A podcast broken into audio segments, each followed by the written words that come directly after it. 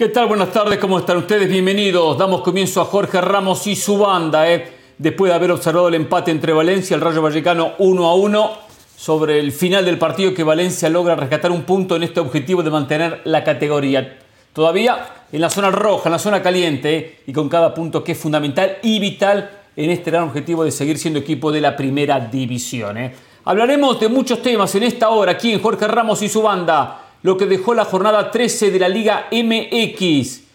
La impresentable, la decisión de Fernando, de Fernando Hernández en el partido León América o América León, lo que hizo el árbitro del partido. Y estamos a la espera de la sanción del comité de disciplina del comité arbitral en cuanto a un árbitro que seguramente va a estar mucho tiempo sin arbitrar. Hablaremos, por supuesto, de lo que pasó en Europa con muchos resultados y algunos dejando alguna herida, como le pasó al Chelsea en Inglaterra, lo que pasó en el Napoli Milan con el 4 a 0, los silbidos a Messi en el fútbol francés y lo que hizo Barcelona y el Real Madrid. Entrenaron pensando en el partido de esta semana crucial donde conoceremos al segundo finalista de la Copa del Rey. Partido, por cierto, que usted va a poder ver en ESPN Plus, Barcelona ante Real Madrid. Así que muchos temas, muchas novedades, junto con José El Valle, junto con Carolina de las Salas y junto con Eduardo Vizcayaro. Y tengo el placer de compartir el programa con Eduardo, quien ya estuvo con ustedes, ya estuvo con Jorge Ramos en la conducción, estuvo en programas anteriores, pero es la primera vez que nos toca compartir este programa. Por eso los saludo, le doy la bienvenida. ¿Qué tal, Eduardo? ¿Cómo te va? Hace mucho que no compartimos un programa. Le digo más, no recuerdo cuál fue el último. Seguramente.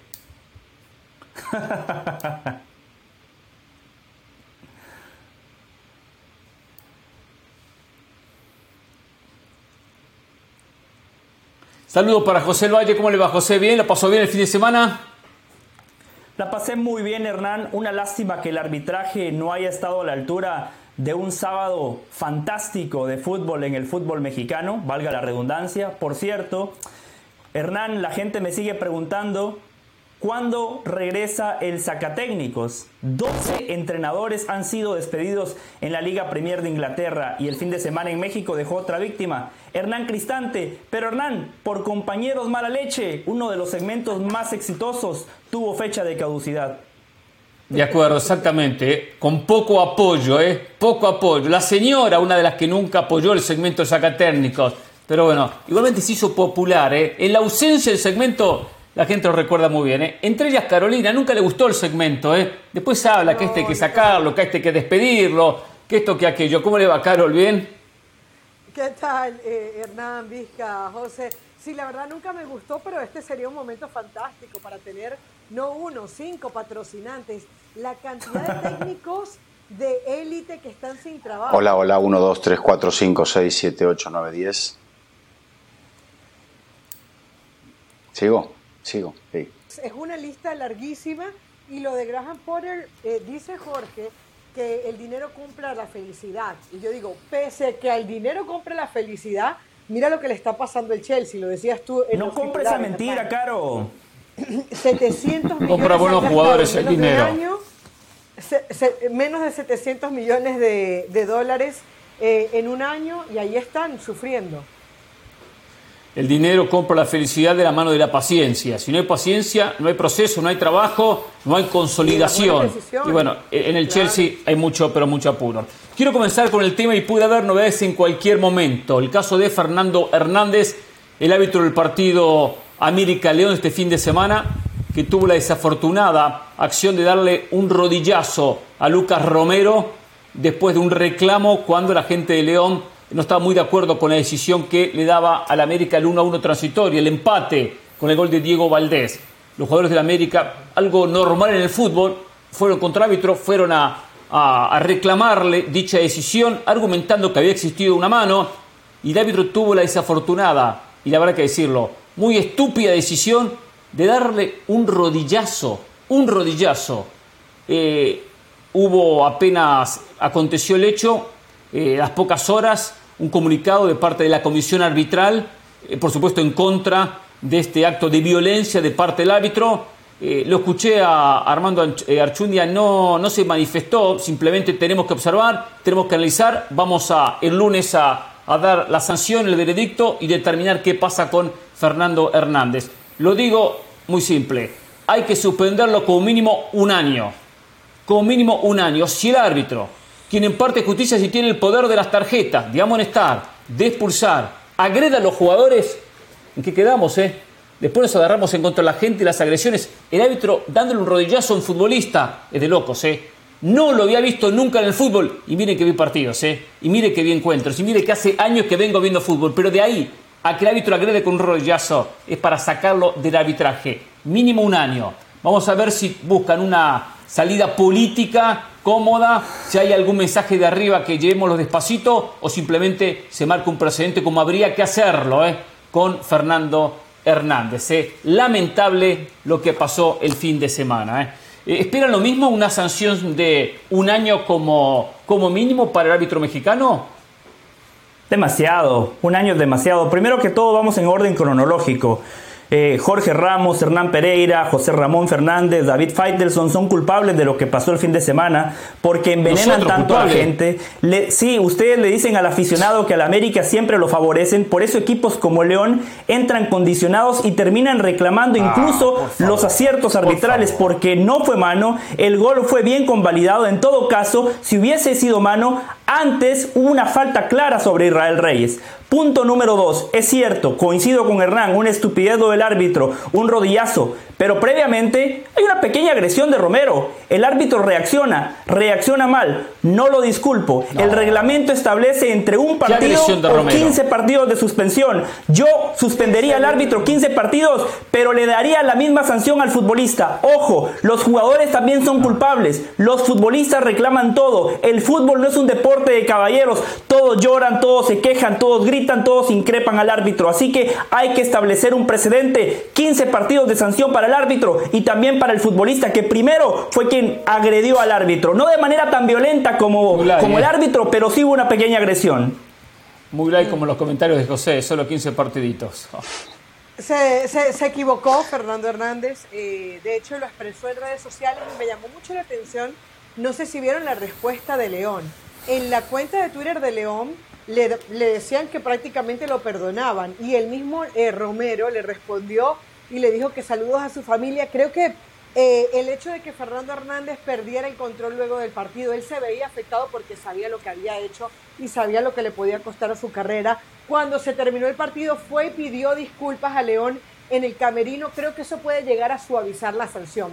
La sanción la merece, lamentablemente se equivocó y la merece, pero yo yo le daría hasta que hasta que termine el torneo un poco más, o sea, eh, también y faltan cuatro partidos Cuatro partidos faltan. un futbolista que sanciona, un futbolista que agrede a un árbitro es sancionado por un año.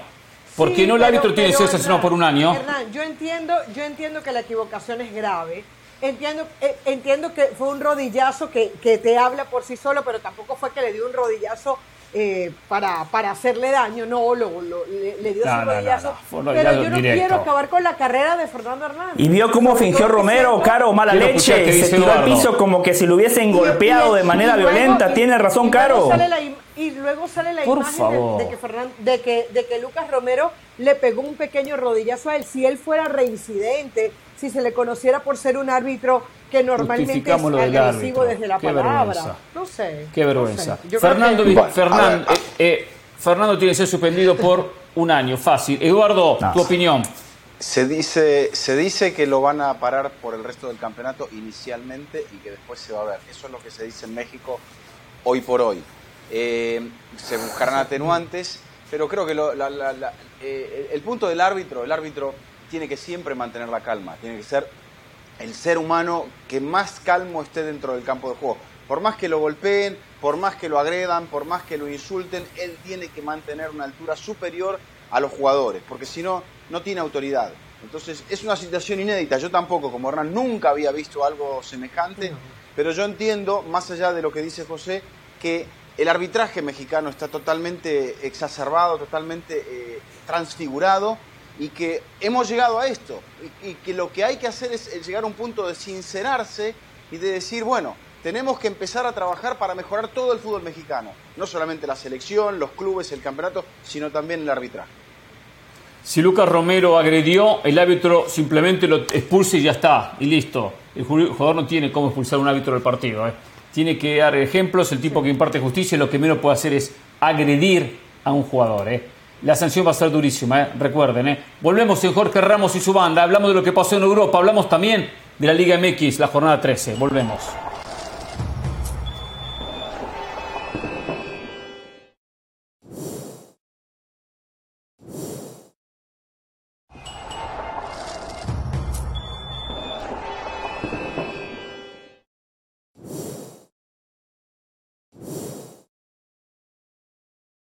El tiempo de analizar toda la jornada 13, pero una jornada que dejó muchas conclusiones. Una de ellas es Monterrey, el mejor equipo del campeonato, sólido defensivamente, con un gran poder ofensivo, Berterame Aguirre marcando goles, si no son ellos dos, aparece Funes Mori, que no marcó casualmente frente a Tijuana, pero hemos suelta cuota goleadora, por tanto es un equipo que anda muy pero muy bien, le sacó nueve puntos al segundo, después el resto ahí está, eh, eh, América teniendo que corregir muchas cosas pensando en el título. León tiene que corregir y compite. Toluca, interesantísimo el triunfo que consiguió ante Tigres, por más que lo hizo el Tigres gran parte con 10 hombres por la expulsión injusta de Quiñones eh, y remontó un 3 a 0 para ponerse a tiro de empate, más allá que fue sobre, sobre el final. Eh, Chivas, Atlas se llenaron de goles en el 3 a 3, muchísimos, muchísimos goles, como hubo muchos goles en el partido. Equipos que tienen que mejorar pensando en el título, mismo Pachuca que perdió ante la máquina, perdió ante la máquina 2 a 0 Perdón, local. cuando usted dice pensando en el título no se refiere a Chivas, ¿verdad? Todos, todos, todos disputan el título. Todos disputan el título del Valle. Monterrey, Pachuca, León, América, Chivas, Cruz Azul. Todos van a disputar las opciones del título. Algunos con un porcentaje más alto, algunos más, más, más bajo. ¿Por qué hay que sacar a Chivas de la ecuación? ¿Por qué hay que sacarlo? Sí, todos disputan el título, lo sabemos, pero usted que sabe de fútbol, Don Vizca, Caro, personas de fútbol, no podemos poner a Chivas a la altura de Rayados, de América, de Toluca, de Pachuca, Dije que ni de Tigres, por, por No lo podemos poner a la altura. Fíjese esto, Hernán. Chivas arrancó bien el torneo. En los primeros 10 partidos había recibido nada más 8 goles. Esa era su principal virtud, defender bien, un equipo ordenado, disciplinado, porque no tiene mucho ponche en ataque, no tiene futbolistas desequilibrantes, sacando al Pocho Guzmán y Alexis Vega, los demás dejan mucho que desear. En los últimos tres partidos, Chivas ha recibido 8 goles, la misma cantidad de goles que había recibido durante sus primeros 10 encuentros. Con esa fórmula es imposible. Con esa fórmula Chivas tiene cero chances de salir campeón, así que Hernán, no le venda falsas ilusiones a la gente de Chivas. Pero José marca goles, genera oportunidades. Primero ponga Alvarado en la ecuación también, ¿eh? Ponga a Roberto Alvarado en la ecuación ofensiva. Porque Alvarado que marcó un muy buen gol. Bueno, pero marcó un gol. Fue, fue importante uno de los goles, que en el rebote después deriva, creo que es el rebote que después deriva en el gran remate Alexis Vega. Chivas compite. Un campeonato como el mexicano, en una liguilla, cualquiera le puede ganar a cualquiera. Entiendo que no tiene el plantel ni gasta lo que gasta la América, ni lo que gasta Tigres, ni lo que gasta Monterrey. Pero, y que tiene cosas para corregir Chivas, sin dudas. Pero no podemos descartarlo conociendo el sistema de competencia, por favor, no se lo puede descartar. Y lo dije muy claro, que Monterrey está por encima del resto. Pero ese resto de los que mencioné es parejo, es parejo. Está Toluca, Tigres, América, León, Chivas, Pachuca, ¿eh? Y pongamos a Cruz Azul también. Aparte, Hernán, eh, no le quedan partidos tan complicados eh, a, Guadalajara. Eh, tiene que jugar la última fecha contra Mazatlán. O sea, tiene que jugar contra Necaxa, tiene que jugar contra Cruz Azul. Equipos que son de rendimiento irregular. Creo que el otro es contra León. O sea que yo creo que va, va a sumar puntos Chivas. Lo que pasa es que no está para competir al nivel más alto. Eso lo demostró en el partido del Clásico y ahora ante un equipo de lata que tampoco está tan bien eh, le pudo remontar dos veces el, cuadro rojinero. O sea que yo creo que eh, si Chivas no defiende bien, va a tener muy difícil poder eh, prosperar en la liguilla. Eso es lo que yo creo. Exacto. Tiene que tener mejor portero. El Guacho Jiménez se equivoca, ¿eh? Guacho Jiménez no tiene la seguridad que tiene, que tiene tener un portero que busca campeonatos, que busca un título. Pero bueno, Chivas se las ingenia con los que tiene, sí, Carol. Sí, eh, justamente iba, iba a eso. Yo siento que el, problema de Chivas está muy bien localizado, Hernán, que es la parte defensiva, que Miguel Jiménez no se puede equivocar cómo se equivoca, pero bueno, Camilo Vargas también es un gran portero y también se termina equivocando en, esa llegada de Cisneros. Entonces, ah, pero no se equivocó. Eh. La cancha estaba horrible, claro, ese bote fue horrible, fue antinatural. Bueno, bueno, para mí se para mí pudo haber hecho sí, más. pero hay error del portero, sí, estoy de acuerdo con Carlos, podría haber hecho más, sí, si no saca el tiro de esquina. ¿eh? Ahora, estas Chivas, a ver, el, partido fue muy bueno, yo quiero hablar de ese partido. Eh, fueron 41 remates en total, era un toma y dame. Me sorprendió por momentos que Atlas se desprotegiera tanto por las bandas, que lo, lo mucho que llegaba Barbosa era bueno, pero por ahí quedaba ese hueco para Chivas pero yo siento que este es un equipo que mientras marque goles va a tener esperanza de puntuar. Y Chivas no le tiene miedo a buscar el, arco contrario. Chivas es un equipo que busca siempre el gol, que tiene intensidad, que ahora lo volvió a conseguir con Alexis Vega. Sí, tiene que arreglar sus problemas defensivos porque así es muy difícil. Pero yo no descartaría a Chivas de un todo y sobre todo con lo permisivo que es este formato de competencia. Totalmente de acuerdo mejorar, tiene que mejorar defensivamente. Las pelotas aéreas siempre le han hecho daño a Chivas y bueno, termina siendo eh, también parte fundamental en el, partido de este fin de semana. Que lo ganaba, es verdad, abultado 2 a 0, eh, porque no merecía el segundo cuando Atlas había estado muy cerca del empate, pero tiene que aprender a cuidar un resultado. En la liguilla, un resultado como este, un 3 a 3, lo complica muchísimo. Y después del 3 a 2 se lo volvió a empatar el conjunto, el conjunto rojinegro. A ver, Cruz Azul, ojo con la máquina y con el Tuca, eh, que tiene mucho colmillo, eh, que sabe jugar liguillas. No le sobró mucho, no fue más que Pachuca, pero fue efectivo. Y si algo está logrando eh, el Tuca con Cruz Azul, sólido defensivamente, solidez atrás. Los equipos arman de atrás hacia adelante, así lo entendió siempre el Tuca. ¿eh? Y la máquina fue a un estadio donde Pachuca no pierda así porque sí, y le terminó robando los tres puntos. Y se, se pone un punto ¿eh? de Chivas y de Tigres. Ojo con la máquina. Es más, Cruz Azul sí tiene chances de ser campeón, porque tiene un técnico experimentado, no. porque defiende bien, no. claro, y, porque tiene plantel, porque tiene jugadores de peso. Eh, muy optimista. No, no, no. A ver, Eduardo, lo que yo digo es que Chivas tiene cero chances. A Cruz Azul por lo menos le pudo dar un 5% de posibilidades. O sea, no es que ponga a Cruz Azul como favorito. Esa es la diferencia, don Vizca. Está bien, pero mira, si hoy terminara el campeonato así, Cruz Azul jugaría contra San Luis en eh, la fase de la reclasificación. Pasa. Eh, y pasa. Pero ¿dónde está Cruz Azul? A ver, vamos a verla. ¿Dónde está Cruz Azul? Cruz Azul, eh, o sea, está, está octavo. ¿Octavo? Está octavo. Yo, lo, que sí. Perdón, yo lo que siento es que, a ver, Cruz Azul pudo jugar un partido inteligente porque marca el minuto 9 el gol de Carlos Rotondi y puede llevar el primer tiempo al terreno que el Tuca Ferretti quería. Ahora, cuando uno ve el trámite del partido, Pachuca fue mucho más. Pachuca hubo un momento en que acosó al equipo de Cruz Azul. Luego, Tuca Ferretti muy inteligentemente hace los tres cambios de posición por posición, mete piernas frescas, pero si uno va al nivel de juego de un equipo y otro, Pachuca termina siendo mucho más. Ahora, Cruz Azul es un equipo. Exacto. Claro, no le sobra nada, pero es un equipo que no le están haciendo goles. Y si tenía un problema Cruz Azul que le marcaba muchos goles. El campeonato hace, hace muy buen tiempo que le vienen marcando goles a Cruz sin Azul. Perder tiene. tiene cuatro sin eh. perder, cosa que para el Tuca es muy positivo. Exacto. Cuando La diferencia de tener estaba por asumir, cuando estaba por asumir, cuando estaba el Potro Gutiérrez, estaba fuera de repechaje. Bien lo dice recién eh, Eduardo. Está octavo. O sea que tiene el repechaje con la ventaja de la localía y todavía tiene cuatro puntos, cuatro fechas para seguir ganando puntos y levantar en la tabla. ¿eh? Nos metemos en Europa después de la pausa, los sirvidos a Messi, lo que pasó en el Chelsea ¿eh? Y mucho más. Volvemos.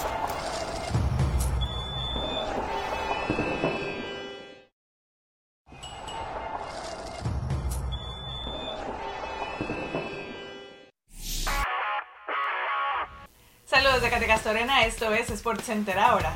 En actividad de la NBA, los Nuggets de Denver superaron a los Golden State Warriors 112 a 110 el domingo, unos Nuggets que no contaron con Nikola Jokic por lesión. Michael Porter Jr. aportó 29 puntos y Jamal Murray firmó 26 unidades. Además, tapó un intento de triple de Clay Thompson en los últimos segundos para que los Nuggets superaran a los Warriors. Steph Curry tuvo una noche complicada en tiros con apenas 8 de 28 tiros de campo y 2 triples de 14 intentos. Curry fue duro en las críticas en señalar que un juego así no puede pasar. Más cuando pelean esta última semana por un lugar directo a postemporada restante en la conferencia. FC Juárez hizo oficial la salida de Hernán Cristante como técnico del equipo luego de que la noticia trascendiera en redes sociales con el reporte de John Sutcliffe de ESPN. Después de 13 partidos en el clausura 2023, Cristante cosechó 3 triunfos, 4 empates y 6 derrotas.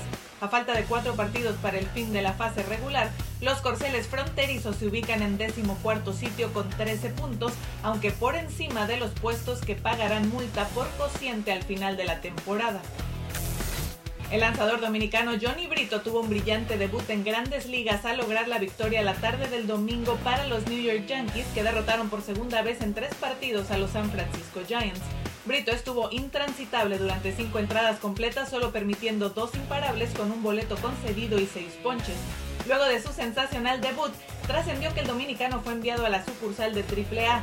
Según reportes, esto no tiene nada que ver con su desempeño el domingo o alguna acción previa y todo se debe a que los Yankees no tienen la necesidad de llevar en el roster activo a un quinto abridor y prefieren cargar con un brazo en el bullpen adicional.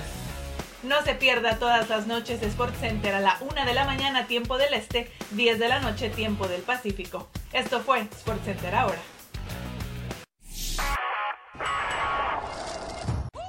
Continuamos en Jorge Ramos y su banda. Este miércoles Barcelona se enfrenta al Real Madrid en partido de vuelta por la semifinal de la Copa del Rey. Xavi, como entrenador del conjunto culé, ha enfrentado seis veces al equipo merengue, con cuatro triunfos y dos derrotas. Por eso les preguntamos, ¿Xavi eliminará al Real Madrid este miércoles? Vamos con algunas de las respuestas. Robert dice, yo creo que no. Sin Dembélé, Pedri, De Jong y Christensen será muy difícil y perderán. Renato dice, sí, sería como el entremés a un título de liga. Carlos escribe, diría que no. Benzema viene en muy buena forma tras su hat-trick en el último partido. Jaime nos escribe y dice, creo que sí, y de esa manera poder presumir los títulos e intentar que la plática sobre corrupción se desvíe.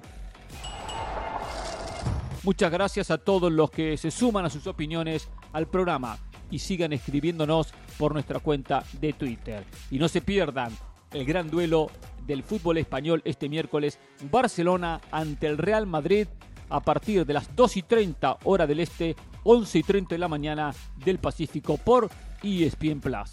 Por ahora hacemos una pausa, pero no se muevan que ya volvemos con mucho más aquí en Jorge Ramos y su banda.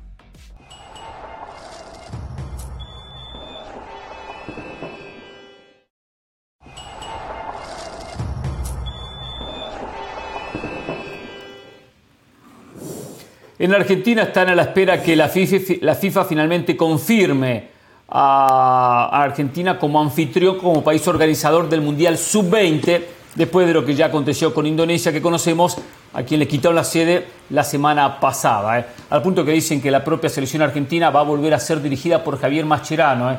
quien se fue de la selección. Dijo, fracasé, me voy, no, quiero, no voy a continuar. Ahora lo van a volver muy a Muy digno de él. Es, es muy un, digno. Es muy digno de él, pero es un error él no se siente bien, no se sintió capacitado, se sintió que fracasó. Perfecto, da un paso al costado, se mantenga, que se capacite. Hay entrenadores que se comen siete y piensan que son los mejores. Bueno, pero es un problema de otros, problema de otros. No sé qué tiene que ver acá ver, Juan lo- Carlos Osorio. ¿Lo, lo de digno era ver. con sarcasmo, José, o era.? No, sueña.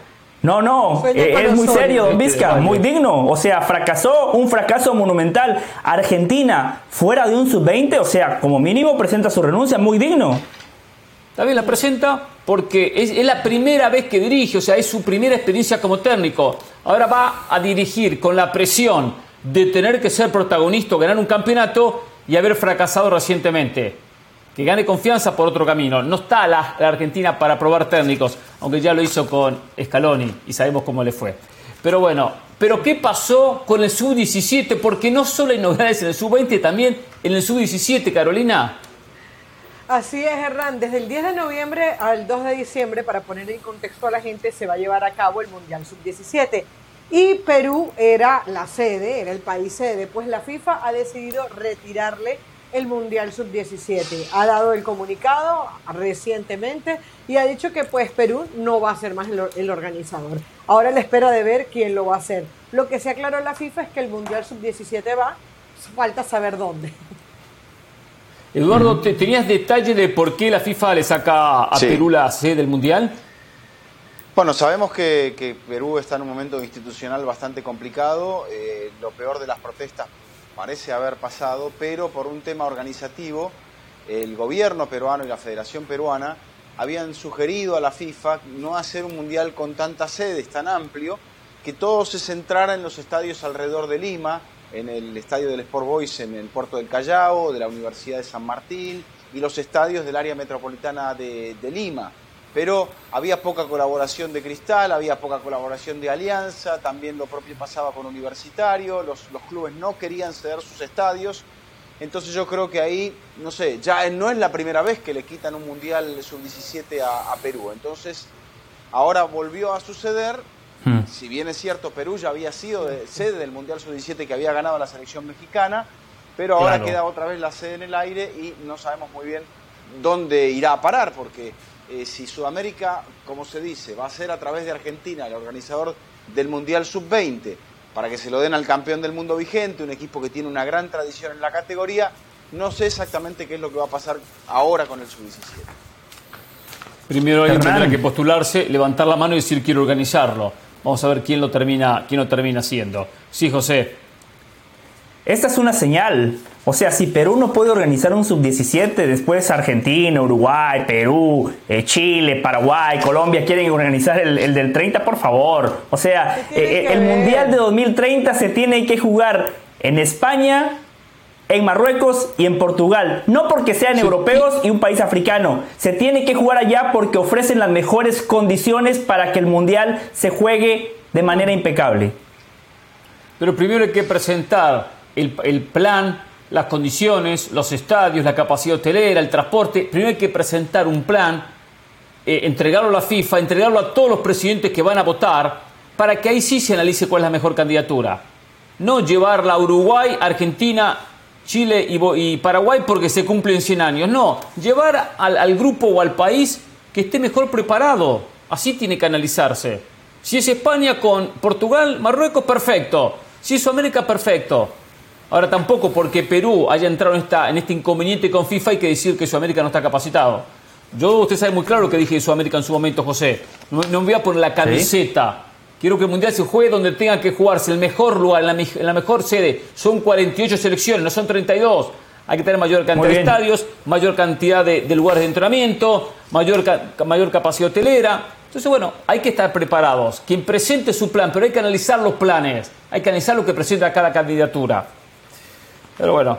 Eh, ya presentaron. este eh, tema. ojo, ya hubo, ya hubo un video, por si acaso, que la gente lo puede buscar y, y habla de los. No es nada maravilloso, pero te dice cuál es el estadio, la ciudad y la capacidad. Ya FIFA tendrá que analizar si esos estadios están realmente capacitados para albergar o no. Yo no tengo ninguna duda que lo pueda hacer.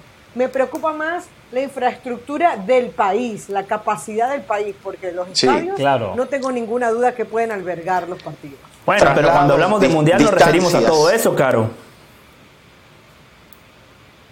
Por eso, pero no disimularlo solo con los estadios, al punto que la candidatura sudamericana dice que van a construir en Asunción del Paraguay un estadio completamente nuevo, junto al Defensores del Chaco. Perfecto, está bien.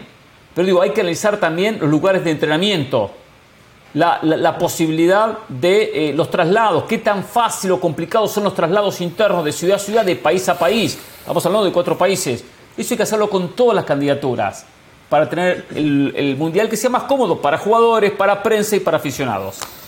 Em, a ver, eh, el domingo, el fin de semana, estuvo Eduardo Vizcayar comentando lo que fue la derrota del Chelsea. Perdió 2-0 ante el Aston Villa. Y echaron a su técnico. Graham Potter fue despedido. No venía bien no venía con buenos resultados, pero me llamó la atención tomando en cuenta que si bien ya no compite por nada en la Premier, más allá de la posibilidad remota de meterse en algún torneo europeo la próxima temporada, está metido en los cuartos de final de Champions. A que 10 días, 12 días, creo que son 10 días, del partido contra el Real Madrid, echan al técnico. Eh, ¿Te sorprendió, Eduardo? Sorprenderme no, no me sorprendió, Hernán, porque el equipo no viene bien, le falta gol, creo que todavía tampoco ha encontrado una identidad de juego. Eh, sí es, un equipo que por lo menos defiende, no, no, es un colador en defensa, o sea, logra defender de una forma decente. Pero por ejemplo, Aston Villa para esta temporada en total gastó 84 millones. Tuvo la desgracia de tener que despedir a un entrenador estando en zona de descenso. Se fue Steven Gerrard, llegó una Emery. Pero fíjate, Aston Villa, un equipo que sí en los años 80 fue campeón de, de Europa, pero que ha perdido mucho prestigio, pese a estar, eh, pertenecer a una gran ciudad como es eh, Birmingham. Aston Villa estaba, eh, cuando ingresó Emery al club, en, el decimoséptimo lugar de la tabla de posiciones. El Chelsea siempre estuvo ahí arriba. El Chelsea gastó más de 600 millones, o sea, multiplicó por 8, casi por 8, la cantidad que gastó Aston Villa. Pero la gente de Aston Villa eligió un entrenador que ganó la Europa League, que, que tiene una experiencia en el fútbol francés con el Paris Saint-Germain, que ha dirigido a equipos de todo corte, ha dirigido al Valencia muy bien, ha dirigido al Sevilla muy bien, ha dirigido al Villarreal, al punto de meterlo en una semifinal de Champions League. Se fijaron en M, pagaron la cláusula de salida del Villarreal y la coincidencia es que Aston Villa superó con la victoria del fin de semana en Londres al Chelsea en la tabla de posiciones.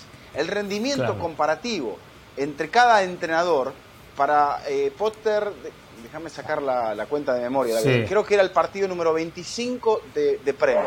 Solo 7 victorias, o 22. Para eh, Unai Emery era el partido 17, ha ganado 9 partidos, más del 50%. Y si bien es cierto, tiene algunos elementos de mucha calidad, el equipo de Aston Villa, como el arquero campeón del mundo, no podemos decir que tiene un plantel exuberante. Tiene algo para competir, pero tiene un entrenador. Los dirigentes tuvieron la idea el Chelsea como contrapartida gastó a lo loco, no tiene un centrodelantero, no tiene un atacante, digamos, de respeto para poder ganarle al Real Madrid. Y yo creo que buscaron la maniobra desesperada, como casi todas las que ha hecho el Chelsea con estos nuevos dueños. Primero despedir a Tuchel, después traer a Potter, buscar los refuerzos que han buscado y ahora ver si se les da la apuesta de Julian Nagelsmann, que dicen que es lo que quieren. Seguro, pero bueno, y no es fácil armar un equipo de la noche a la mañana, una semana y días tendrá, porque la otra semana ya hay Champions, Chelsea contra el Real Madrid. tendrá el factor sorpresa el técnico que asuma, pero muy poco trabajo. A mí la verdad que me llamó la atención, más allá de que sé que los resultados, bien lo dice Eduardo, de, del Chelsea de Potter como técnico han sido muy flojos, han sido muy flojos. Pero falta tan poco para terminar la temporada, ¿por qué no aguantarlo? A ver, señores, en el Parque de los Príncipes fue silbado Messi apenas, sí, no, y solamente quería cerrar tu comentario. Pagaron 20 millones de euros para sacar a, Graham Potter de, su equipo contrario. Sacas a Tuchel que venía a ser campeón de la Champions League. Gastas más de 600 millones de dólares. O sea, en un año, eh, si el Chelsea podía hacer todo mal, lo terminó haciendo todo mal. Sí, de acuerdo.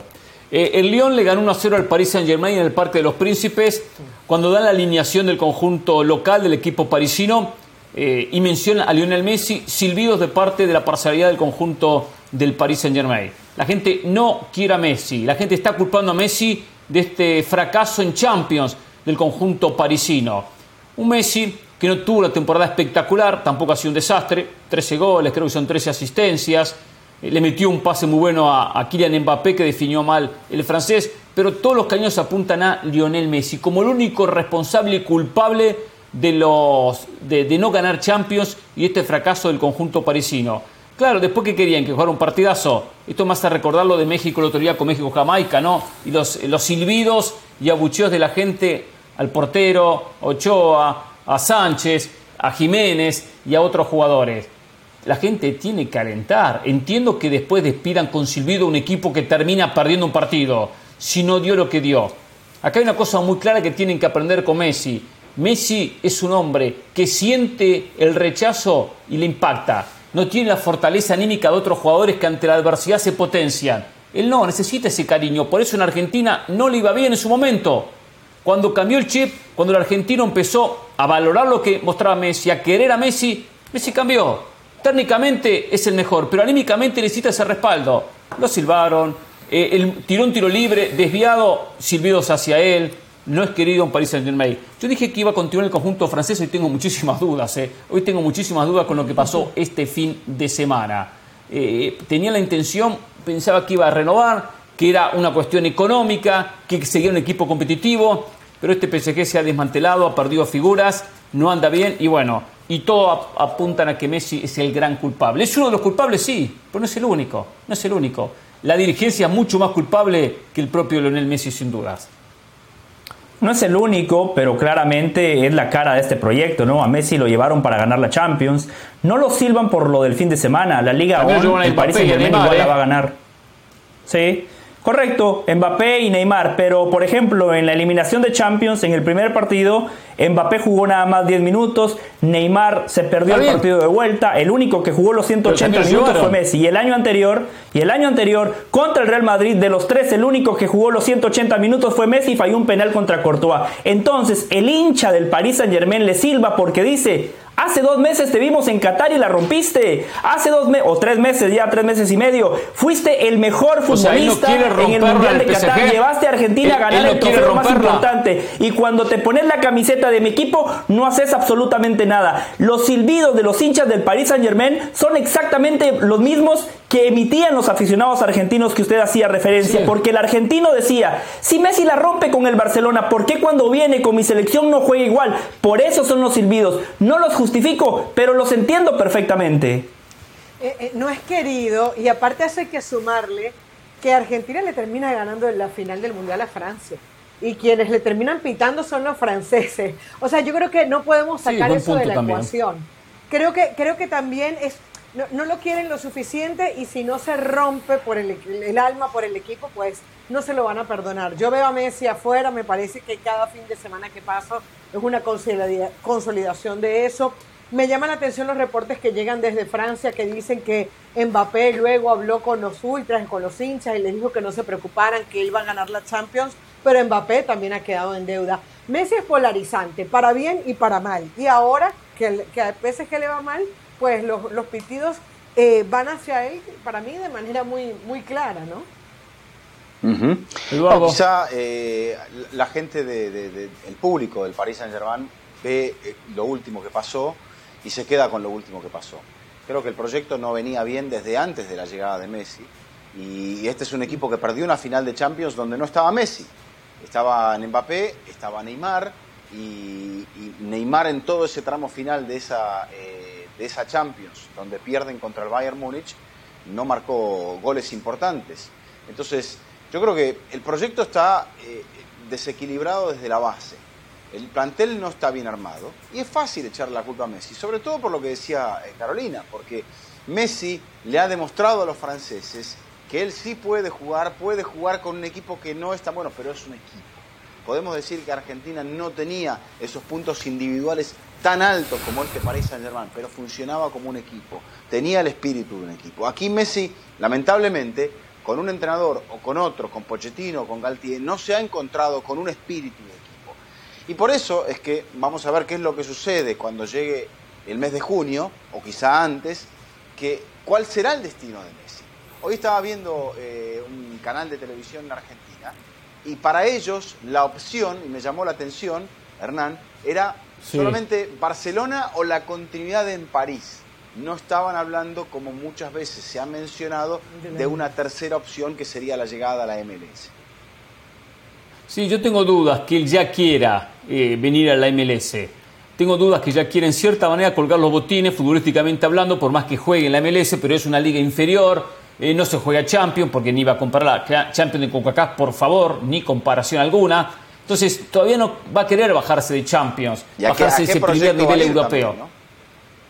También, exacto. Claro, no van a abundar las opciones en Europa, pensando en equipos con opciones de Champions. No van a abundar. Eh, pero sí, lo que no tengo duda es que es una persona. Él, no está tirado en la hamaca rascándose el ombligo diciendo, ah, hago lo que hago y ya está. Hay que apoyarlo y sin duda hay que llevarlo. Y en ese caso, los franceses se están equivocando y los hinchas del PSG. A ver, algo del clásico. Mañana entraremos de lleno en el Barcelona, el Real Madrid, que define al segundo finalista de la Copa del Rey. Mañana Atlético Bilbao Osasuna define el primer finalista. Em, ganó el Barcelona 4-0 al Elche, ganó el Real Madrid 6-0 al Valladolid, muchas cosas importantes, los tres goles de Karim Benzema, descansó Luka Modric, descansó Valverde, eh, Hazard juega unos minutos, todavía está muy lejos de lo que fue en algún entonces, Ansu Fati se reencontró con el gol, Lewandowski marcando goles para el conjunto del Barcelona, ultimando detalles en dos partidos que hay que decir, fueron de práctica, José, ¿qué sensaciones le dejó el Madrid con este 6 a 0? Pero especialmente pensado en el partido contra el Barcelona, que es lo que importa, no este partido que era para cumplir el calendario con una liga ya definida. Del Real Madrid la confirmación que es un equipo de futbolistas. Con esta versión de Benzema que vimos el fin de semana, el Madrid puede darle la vuelta al Barcelona y puede volver a ganar la Champions. Vinicius decisivo, no en el gol, pero a la hora de asistir y de desequilibrar sigue siendo el jugador más importante que tiene el Real Madrid en el último tercio. Rodrigo, Asensio. Pero lo que usted dice es cierto, el partido por momentos parecía un entrenamiento porque para que haya un buen partido de fútbol se necesita que en la cancha haya dos equipos y el fin de semana el Madrid le pasó por encima a su rival. Así que Hernán, esa es mi conclusión. Si los futbolistas del Madrid están bien, le pueden ganar a cualquiera, porque colectivamente el equipo a mí no me convence. Un rápido concepto, Carol y Eduardo. Hernán, 10 goles entre los dos. Decía por ahí un titular, partido terapéutico para Benzema. Yo creo que es eso, ¿no? Alimentas la autoestima y te vas tranquilo, supuestamente, a enfrentar un clásico en donde tiene que salir un ganador. Eduardo. El Madrid define, en los próximos 15 días, define para mí el, futuro de su entrenador y quizá también pueda llegar a perfilar. Se, encuentra con esta situación, que solo está perdiendo 1 a 0 contra el Barcelona en la serie y que se va a enfrentar a un equipo en crisis profunda que es el Chelsea. Eh, veremos si este descanso de Benzema, que ya no va con la selección francesa, le puede venir bien para hacer que el Real Madrid tenga esa contundencia ofensiva que le ha faltado en los últimos dos clásicos que ha tenido frente al Barça.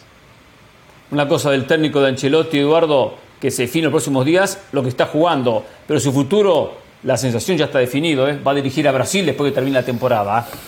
Lo veo como un hecho, ¿eh? Pero tendrá que ser un pacto, tendrá que ser un pacto. Todavía le queda contrato, él tendrá que aceptar o Florentino lo va a tener que despedir. No, pero con, contrato hasta fin de temporada. 30 de junio, adiós Real Madrid. Gracias, hasta mañana. Los esperamos aquí en Jorge Ramos y su banda, ¿eh? Abrazo, hasta la próxima.